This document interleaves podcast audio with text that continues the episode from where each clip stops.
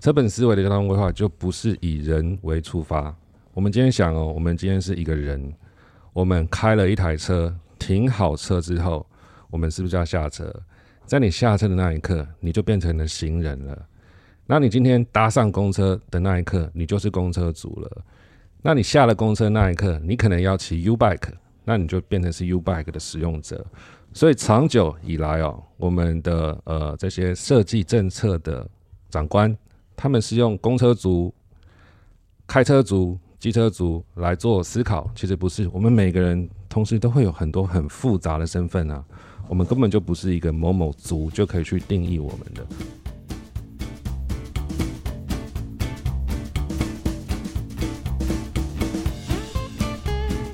Hello，大家好，欢迎再次收听《实话实说》，我是婉玉。大家知道吗？离年底的选举不到一百天了。这次的选举包括县市首长、县市议员，还有各种地方上的民意代表。那你有没有留意到你的县市的候选人里面，他们的证件是什么呢？那作为台北市民的我啊，最近常常在看这些市长的候选人的证件，很希望年底诞生的新市长可以让我们的生活环境都变得更美好。那当然，我觉得在这很多证件当中，又或者很多跟民生相相关的议题当中，其实有一个非常炒得很热的话题，大概就是交通政策了。那尤其是像我自己住在内湖，我就对这个内湖的交通非常的有感。我们也看到的是，内湖科学园区有越来越多的企业公司的进驻，但是内湖的塞车问题其实是越来越严重的。像我自己就非常有感觉，就是只要在塞车时间，这个交通时间大概就会增加到三倍之多。但所幸就是我们公务繁忙，所以都会非常的早出晚归，尽可能的跟这个塞车潮是避开时间的，但有时候如果刚好是在晚餐下班的时间要离开内湖，往往就是一出去就一定开始塞车，塞塞塞塞到目的地，真的就是拖非常多的时间。那我们也看到说，在这个交通议题上，尤其是内科的交通议题上，每一位首长候选人其实都提出了一些政见。那今天我们也想要聊聊交通政策的部分，因为过去我们也看到的是，只要到选举年，大家就会大谈特谈，但是能不能执行，又或者是这个政见到底有没有可能落实的机会，其实都没有办法好好的被被检视或是被检度，所以我们今天也特别请来了一位来宾，希望可以透过他的分享多听多学习。那我们欢迎今天的来宾林伯勋。Hello，大家好，我是博勋，我是之前大家可能在网络上有看过这个一个交通的社团龙猫公车的研究员。那我长期呢也在呃名人堂以及关键评论网各大的论坛呢，都有以这个交通专栏的身份写了很多跟交通相关的文章，还有很多市政，甚至是整个呃台湾的。中央的部分的一些政策，我都有做分析。博勋他同时也是正大东亚所的毕业生，然后同时呃过去也一直非常关心交通，就如同他刚刚说的，他是交通社团的这个研究员。那之前在他也提出非常多跟交通有关的见解，所以我们想要首先来请教的是，针对内湖的交通改善政策，他怎么看这三位候选人提出来的政见？那我们是不是就从这个蒋万安的交通政策来讨论呢？万安的政策哦，其实呃跟大部分的人哦，对于我们解决交通的问题，就是用一个大建设，然后大大动土的思维去解决哦。那万安讲的其实也没错，为什么呢？因为他提第一个是捷运东环段嘛，然后还有我们的呃民生汐止线，用捷运的建设来去取代我们原本私有运具的通行。我们可以想象哦，如果我们一旦呢这个私有运具呢降低的话，我们原本开车的人。它的这个塞车问题也会降低嘛？但是目前的状况是说，哈，我们要等待这个建设，其实是缓不济急哦。建设要封路，一定会有这个交通阵痛期。黑暗期，对。对，我们以前曾经也体会过忠孝东路的交通黑暗期哦，这个全部都是我们可能以前工作上班的经验历历在目，而且更不用讲了。其实民生西子线现在还有一些民生社区的居民也是持不同的看法。无论是高架桥的方案，或者是有一段呢是要走地下，这些东西其实都还在讨论。反而是比较近的捷运东环段已经比较落实了。可是我们真的要去让这些捷运的这些架构和工程要盖好，绝对不是一天两天的事情。所以这样子的承诺听起来很高大上，听起来好像有东西有点牛肉，可是实际上。确实，你要等很久，它才会完成。好，那接下来再说陈时中。陈时中其实他的观点还是我们传统的这个车本主义的观点呢？因为他就是以这种大拓宽的政策、大拓宽的思维，想要让拓宽治百病。但内湖还有地可以拓宽吗？在尤其是内科这个交通拥塞的地区，你如果要拓宽啊，其实第一个，在过去的经验，台北市有很多学校嘛。那以前呢，我有遇过一个案子，就是说，在学校的上下学，家长要去接小朋友嘛，所以学校门口呢，这个就塞车了。那结果有台北市议员呢，就建议我们的教育局长，我们把学校门口面这个人行道呢打掉，让车流能够增加，让车流能够更顺畅。结果呢，台北市政府真的照做了，他把这个人行道打掉。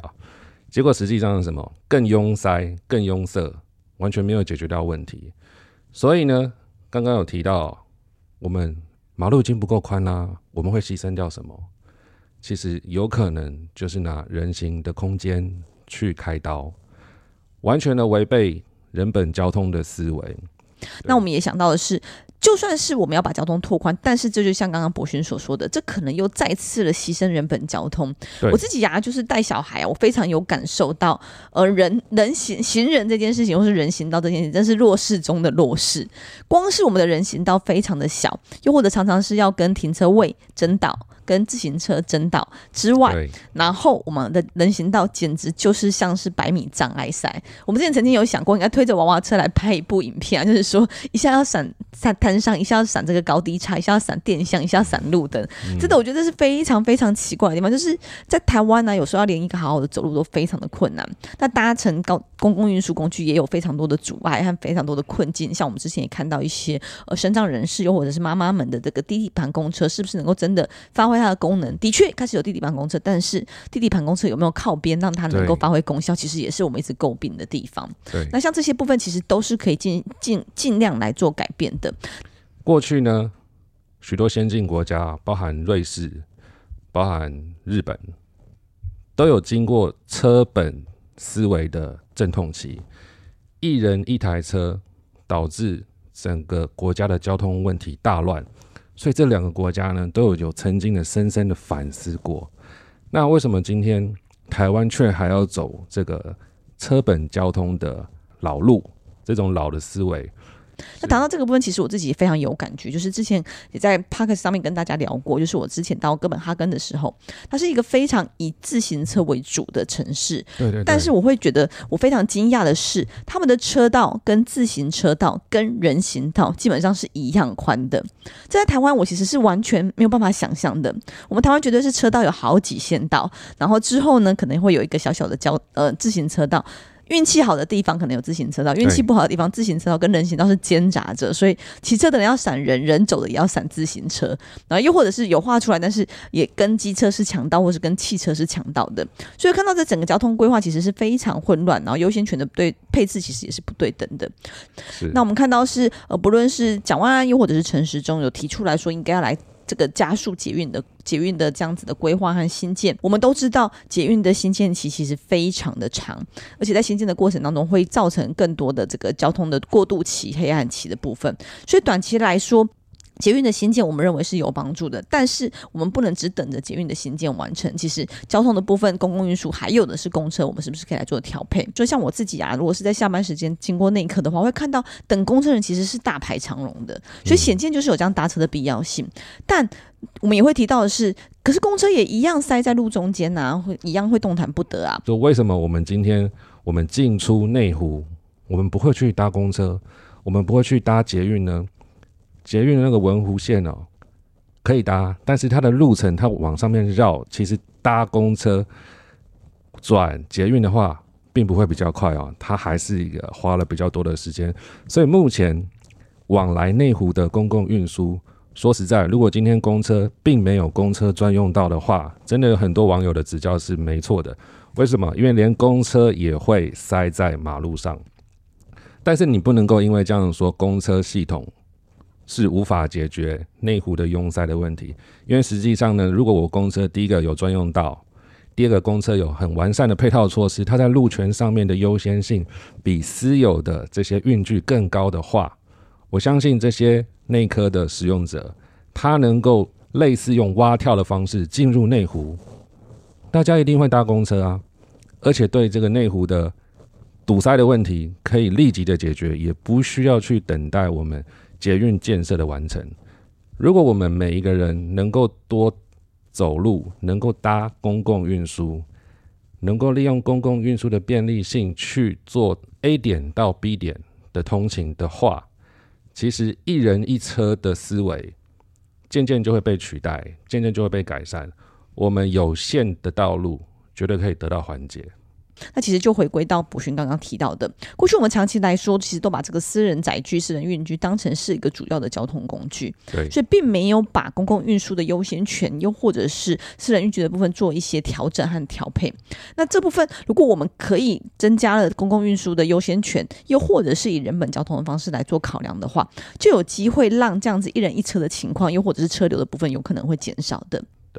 那我们接下来就来问一下，说，呃，黄珊珊现在是副市长，理论上他在经过这段期间的呃市政府的执政之后，理论上他应该要对内湖的交通最有感，甚至应该已经要开始动手来进行改善了，因为已经经过好多年的时间。那你怎么看待黄珊珊的交通政策？其实珊珊呢，大家都知道他是哪里的议员吧？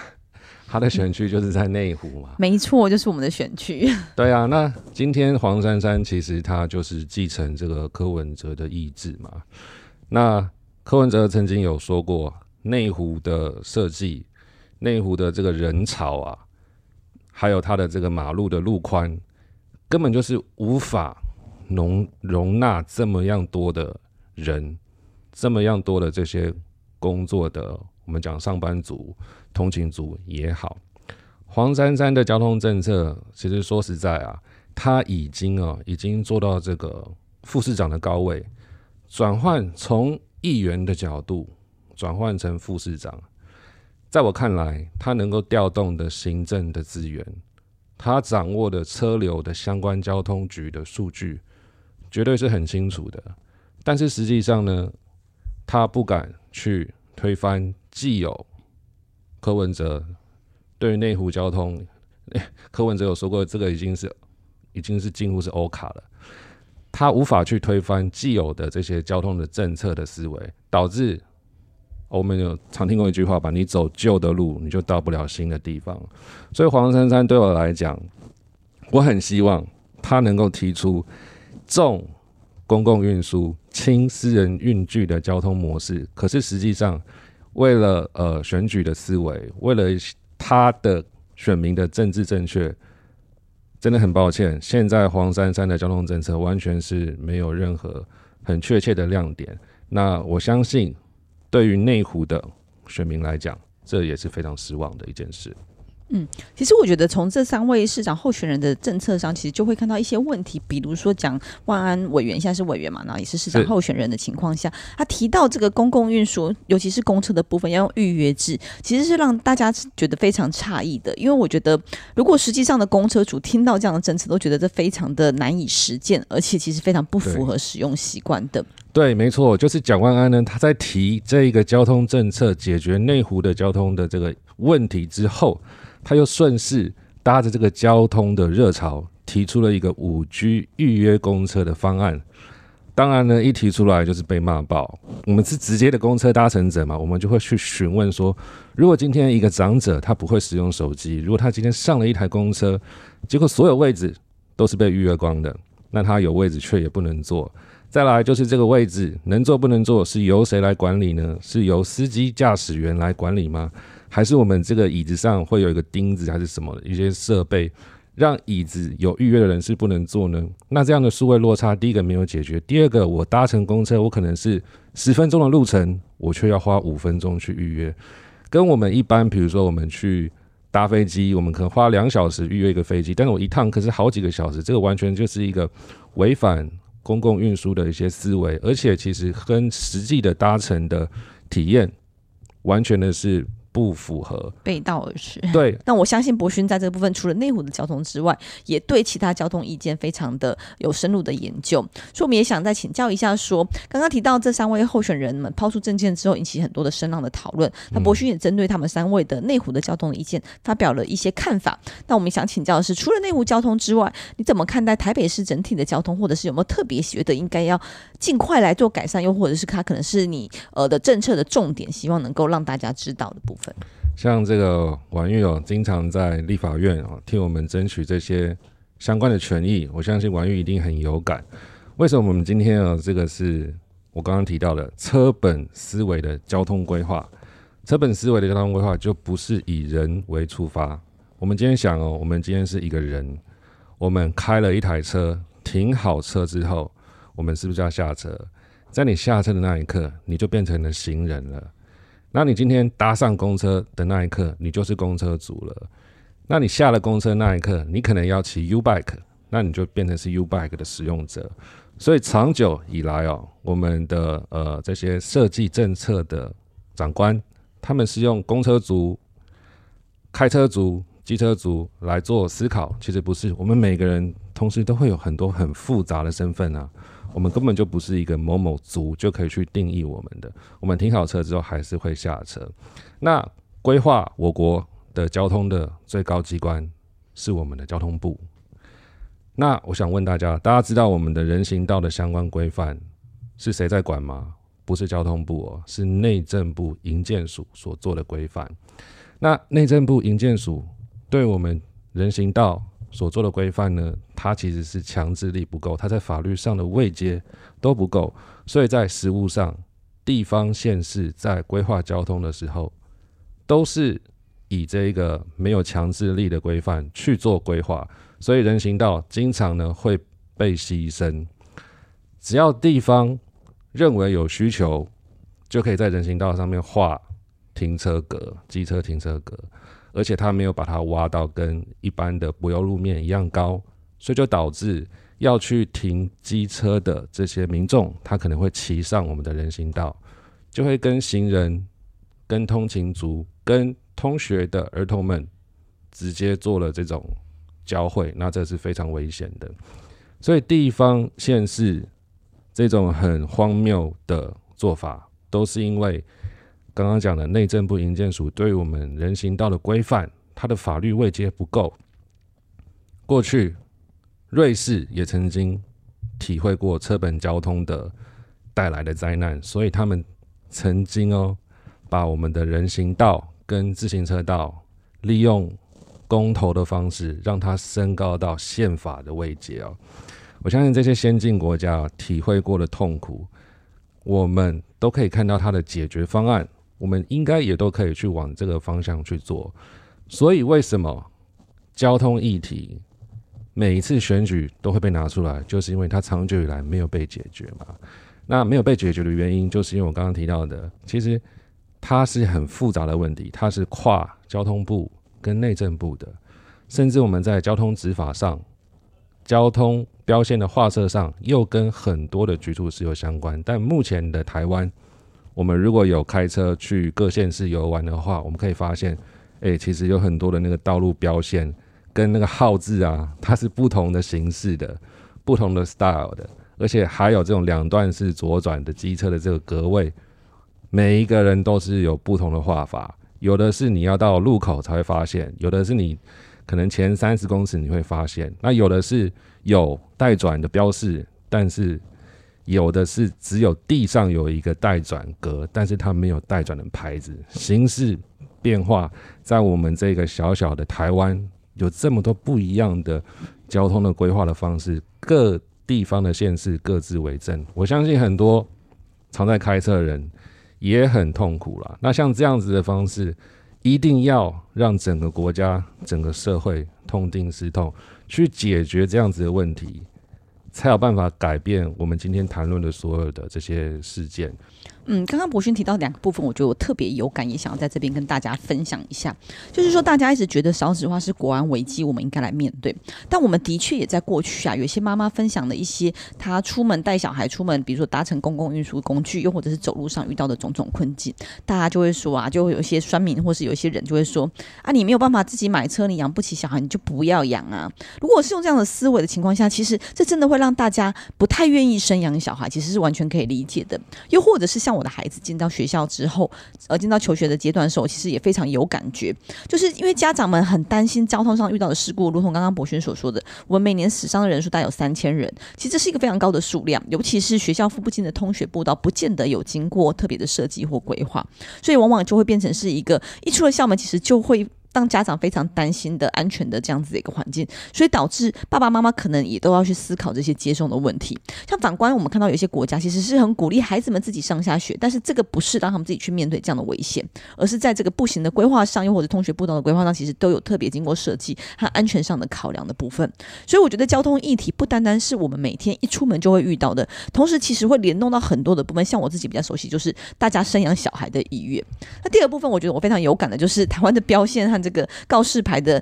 呃，设计也好，然后钉钉选的位置其实也是一样，常常都会因为个性是不同，又或者是因为当地的环境等等的部分有非常多混乱的情况。那我自己大多数时候是开车，因为我们家人口比较多，所以大多数是开车，或者是使用公共运输工具，或者是走路。所以我自己其实是非常少骑车的，骑摩托车的，骑机车的。但我我有骑机车，只是我就会发现，我常常遇到困难是，我并不是不愿意两段式转弯，而是我常常没有看到哪些路口需要两段式转弯。所以我的确因为因为这样曾经被开过好几次的罚单，我都会很错愕。他就警察才跟我说：“你有看到那个树后面有一个那个两段式的告示牌吗？就是贴在树旁边，类似这样。我可能就没有注意到，因为那如果不是一个我家附近的路口，常常就会找不到到底这个地方要不要软段式转弯，或者是到底它画在哪里的这个问题。所以我觉得像这个部分也是一样，呃，有点让